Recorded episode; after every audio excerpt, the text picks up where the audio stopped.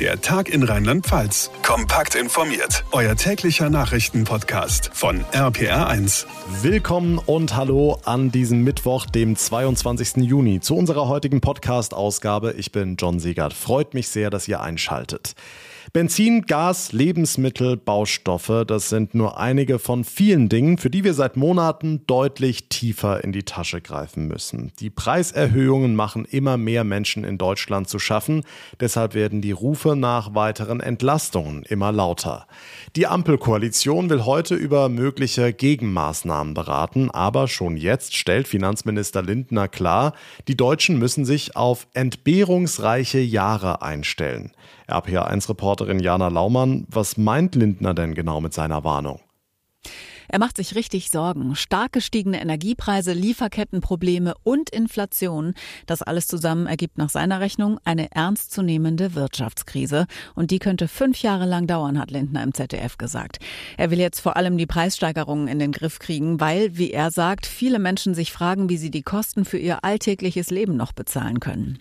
Was macht die Regierung denn, um die gestiegenen Kosten abzufedern? Es gibt Vorschläge für weitere Entlastungen. Ob die Ampelkoalition die auch umsetzt, darüber könnte es heute Abend mehr Klarheit geben. Da wollen die Spitzen der Regierungsparteien über den Kampf gegen die steigenden Preise beraten, vor allem über die für Gas und Energie. Außerdem bereitet die Bundesregierung gerade den nächsten Schritt im sogenannten nationalen Notfallplan Gas vor. Das berichtet die Zeitung Welt. Schon in ein paar Tagen könnte sie die Alarmstufe des Notfallplans ausrufen. Das ist die zweite von insgesamt drei Stufen. Die Frühwarnstufe gilt schon seit März. Und für uns Verbraucher würde das dann heißen, Erdgas könnte schon bald spürbar teurer werden. Okay, wie gehen die Verbraucher mit der aktuellen Situation um?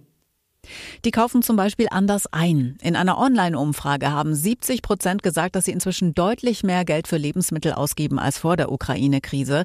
Beim Einkaufen achten viele jetzt mehr auf Sonderangebote oder auf günstige Lebensmittel. Und für einen Teil der Menschen spielt es nicht mehr so eine große Rolle wie vorher, ob sie nachhaltige Produkte kaufen, also zum Beispiel solche, die das Klima oder die Umwelt schonen. Das war vielen aber während der Corona-Pandemie noch deutlich wichtiger. Die Infos von Jana Laumann. Dank dir.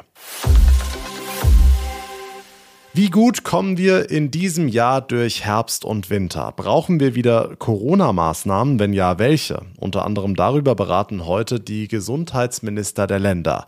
RPA1-Reporterin Michelle Cradell, es sind ja in den vergangenen Tagen wieder viele Maßnahmen für die kalte Jahreszeit diskutiert worden. Um welche geht es da heute konkret?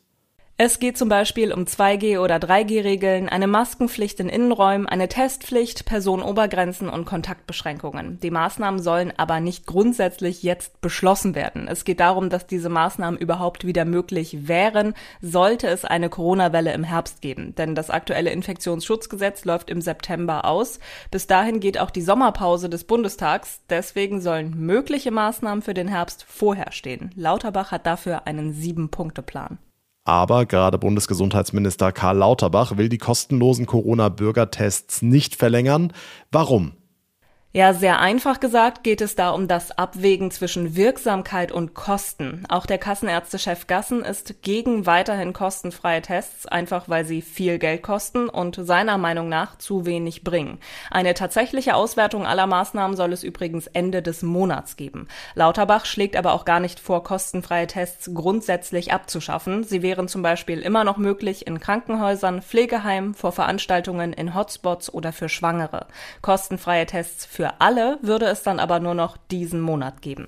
Hm, bis zur kalten Jahreszeit dauert es zwar noch ein paar Monate, aber schon jetzt zeigt sich, längst nicht alle sind mit der Strategie für den Herbst einverstanden. Darum soll es heute auch eine Demo am Rande der Gesundheitsministerkonferenz geben. Wer demonstriert da genau gegen was? Das Stichwort ist das Gesundheitssystem. Oft wird ja jetzt auch gesagt, dass viele Maßnahmen nicht mehr nötig seien, weil das Gesundheitssystem ja nicht überlastet sei. Beschäftigte in dem Bereich sehen das aber offenbar anders. Verdi hat zu den Demonstrationen aufgerufen und es geht vor allem um mehr Personal für die Krankenhäuser und Altenpflege. Und auch eine bessere Bezahlung ist ein großes Thema. Da habe sich auch noch viel zu wenig getan. Also einiges zu besprechen heute bei der Gesundheitsministerkonferenz in Magdeburg. Die Infos von Michel Cradell. Dank dir.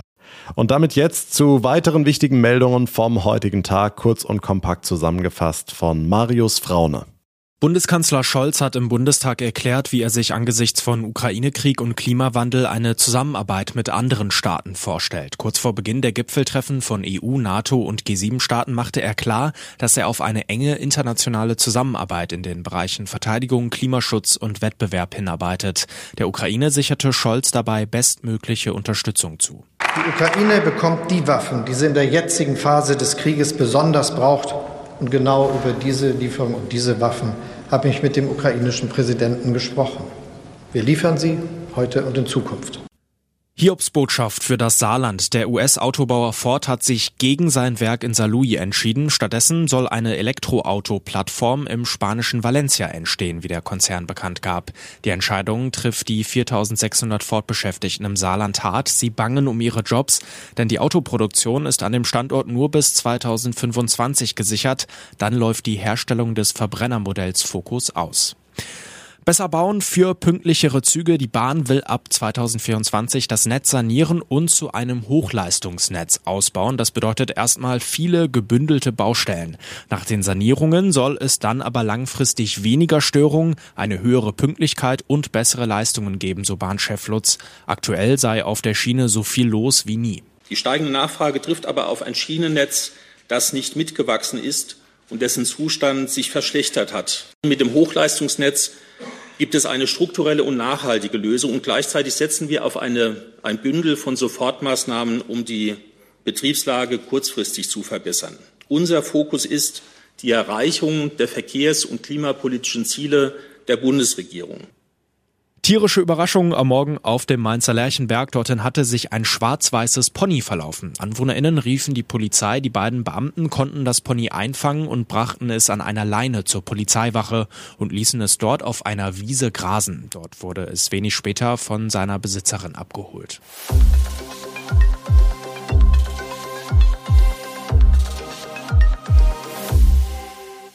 Es ist eine überraschende Nachricht vom Lauterer Betzenberg. Der Zweitliga-Aufsteiger 1. FC Kaiserslautern hat den nächsten Transfer-Coup gelandet.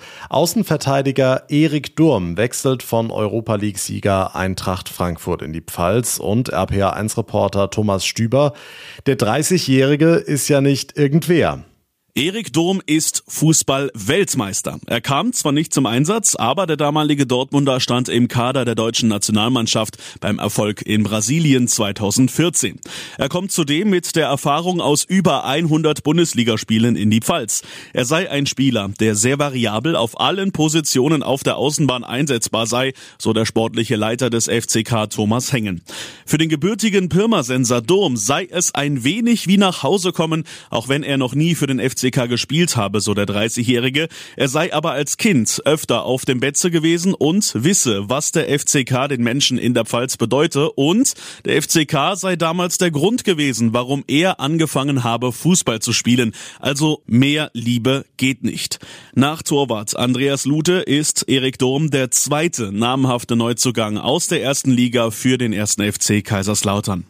Also die zweite Liga kann kommen. Erik Durm wechselt von Eintracht Frankfurt an den Betzenberg. Die Infos dazu von Thomas Stüber.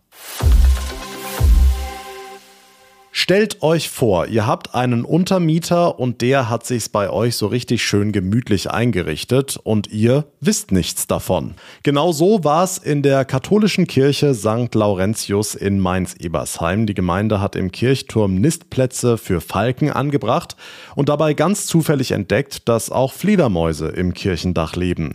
Sven Herget aus der RPA1 Kirchenredaktion war vor Ort und hat mit NABU-Expertin Katharina Schritt gesprochen. 22 Fledermausarten gibt es in Rheinland-Pfalz. Welche Art lebt denn in Ebersheim im Kirchendach?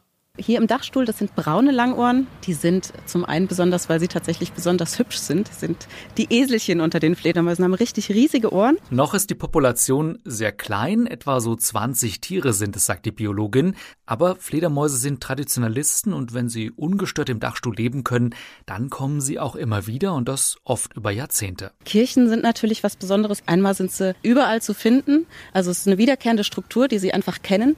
Und sie haben diese großen, dunklen und vor allem ungestörten Dachböden, wo sie sich abhängen können über Tag, wo sie versteckt sind, um dann da in Ruhe ihre Jungen aufzuziehen. Und deswegen findet man die tatsächlich recht häufig in Kirchendachböden. Das merkt man nur nicht, weil die so heimlich unterwegs sind und so versteckt immer sind, dass die sich uns oft einfach entziehen. Die Gemeinde freut sich über die tierischen Untermieter. Geplant hatte sie zwar mit Turmfalken, die irgendwann auch mal einziehen werden.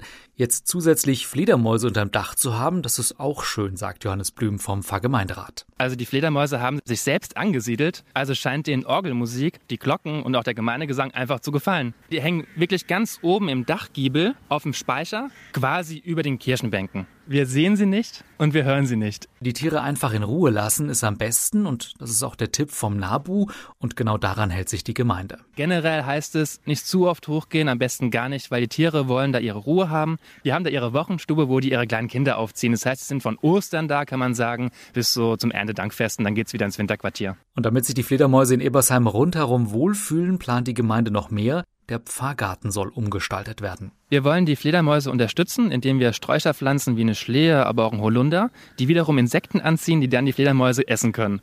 Und so versorgt kommen sie dann im nächsten Jahr sicher wieder nach Ebersheim. Der NABU hat die Kirche dafür jetzt ausgezeichnet, weil sie sich in Sachen Fledermäuse engagiert, aber auch dafür, dass sie den Nistplatz für den Falken im Kirchturm eingerichtet hat. Doppelt tierisch gut sozusagen, die Infos von Sven Herget. Und das war der Tag in Rheinland-Pfalz für heute. Wenn ihr es noch nicht getan habt, dann wäre super, wenn ihr unseren Podcast abonniert, uns folgt, dann verpasst ihr keine Ausgabe mehr, bleibt immer auf dem Laufenden und wenn ihr uns eine Bewertung hinterlassen würdet, zum Beispiel bei Spotify oder bei Apple Podcasts, dann wäre das wirklich ganz toll.